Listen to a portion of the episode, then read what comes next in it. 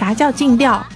尽调叫尽职调查，呃，全称叫做尽职调查。然后它其实什么？就是作为一个。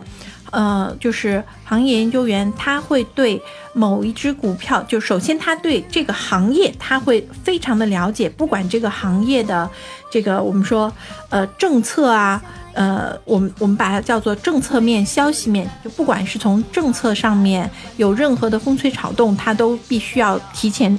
提前或者最起码是要比别人提前知道，然后呢，再有消息面上面，就是各个公司之间有没有什么竞争，有没有新的一些项目，有没有一些资金的流动动向，有没有一些新的投资方会介入，他需要了解。就是呃，这个是首先说的政策面，呃，消息面，还有呢，就是我们叫做基本面。我刚我把这几个都打出来哈，政策面、消息面和基本面。基本面是什么概念呢？就是指的是这个公司的这个就是具体的企业的运营情况，从它的财务的呃运营的情况，它的主营业务，它的市场销售，它的呃管理团队，然后它的这个就是整体的管理机架构，嗯，它的目前的市场的前景以及它将来会有什么样的一些新的项目，这个新项目的市场前景会做详细的了解。调查之后，所以这个就叫做它整体的尽职调查之后，它会筛选出来。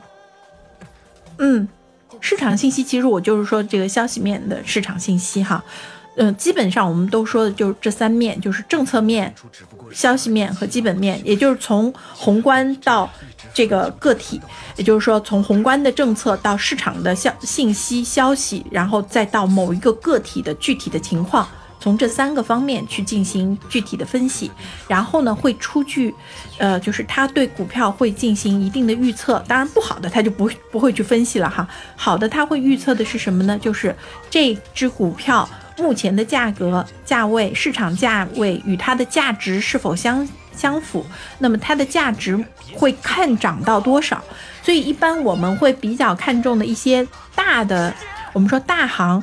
什么叫做大行？不是指的银行，是大的投行，或者说大的这种基金公司。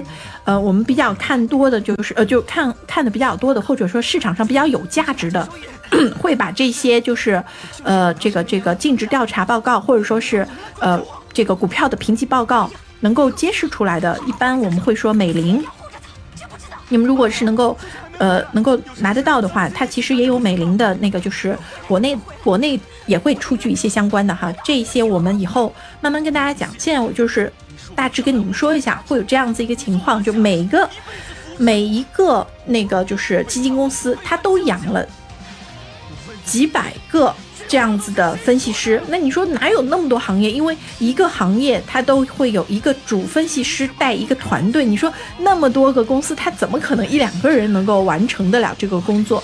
所以他一定是一个一个的小团队去做这件事情哈。所以他呃，然后呢，他会做了这样子一个评级，他按照这个评级呢，把它交给到公司的投资决策委员会。